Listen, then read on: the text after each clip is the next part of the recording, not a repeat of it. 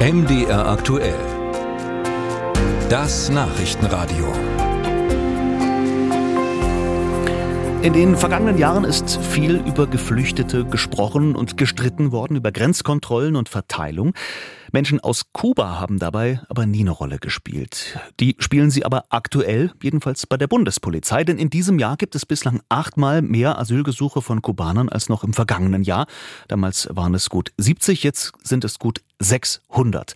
Dabei wenden sie offenbar einen einfachen Trick an. Sie buchen sich Flüge in Länder, für die man kein Visum braucht und die in Deutschland zwischenlanden, in Frankfurt nämlich, und steigen dann, einfach gesagt, einfach aus. Bei der Bundespolizeigewerkschaft, da sieht man das Ganze und gar nicht gerne und verlangt, dass sich da schnell etwas ändert. Ich kann jetzt sprechen mit dem Chef der DPOLG Bundespolizeigewerkschaft, Heiko Teggerts. Ich grüße Sie. Hallo, ich grüße Sie. Herr Teggerts, erstmal grundsätzlich, wie genau wird das System da eigentlich ausgetrickst? Wie gehen die Menschen aus Kuba davor? Also zunächst einmal, zunächst einmal äh, kümmern sich äh, hochbezahlte Schlepperbanden um diese äh, Schleusung. Das läuft wie folgt ab. Äh, die äh, kubanischen äh, Staatsangehörigen, die sozusagen nach Europa einreisen möchten, die wenden sich an ihre Schlepperbande. Die organisieren dann über ein Reisebüro ähm, beispielsweise ein Flug von äh, Havanna nach Belgrad, Serbien, äh, wo kubanische Staatsangehörige für die Einreise nach Serbien kein Visum äh, benötigen. Der Flug geht meist nicht direkt, sondern äh, über Frankfurt am Main am Flughafen.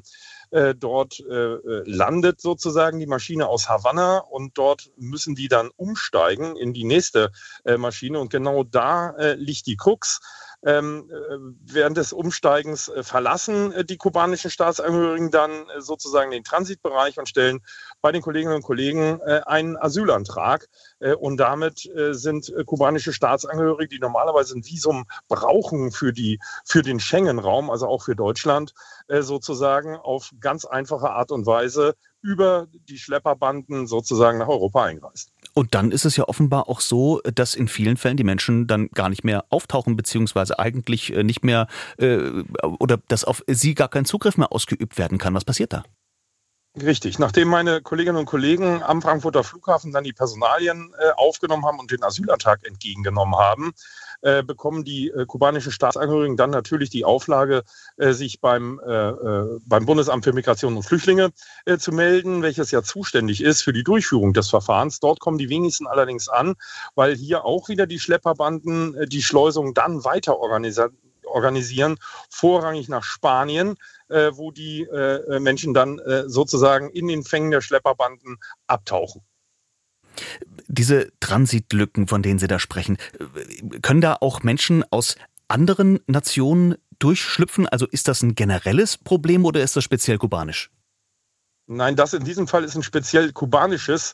Äh, wenn man jetzt einen chinesischen Staatsangehörigen beispielsweise nehmen würde, dann müsste der chinesische Staatsangehörige, bevor er diese Reise antritt, ein sogenanntes Schengen-Transitvisum beantragen äh, bei einer Botschaft, äh, in dem Fall der deutschen Botschaft dann, und äh, bei dem Beantragen eines Transitvisums äh, wird natürlich behördlich genauer geprüft äh, als in dem Fall jetzt bei kubanischen Staatsangehörigen, wo eben genau diese Transitvisumpflicht nicht besteht. Das ist eben im Moment die große Lücke im System des Schengener Grenzkodex, was diese Schlepperbanden aus Kuba schamlos ausnutzen. So, und jetzt, Herr Teggerts, äh, was äh, muss man denn tun? Was können die Behörden tun, um dem Einhalt zu gebieten?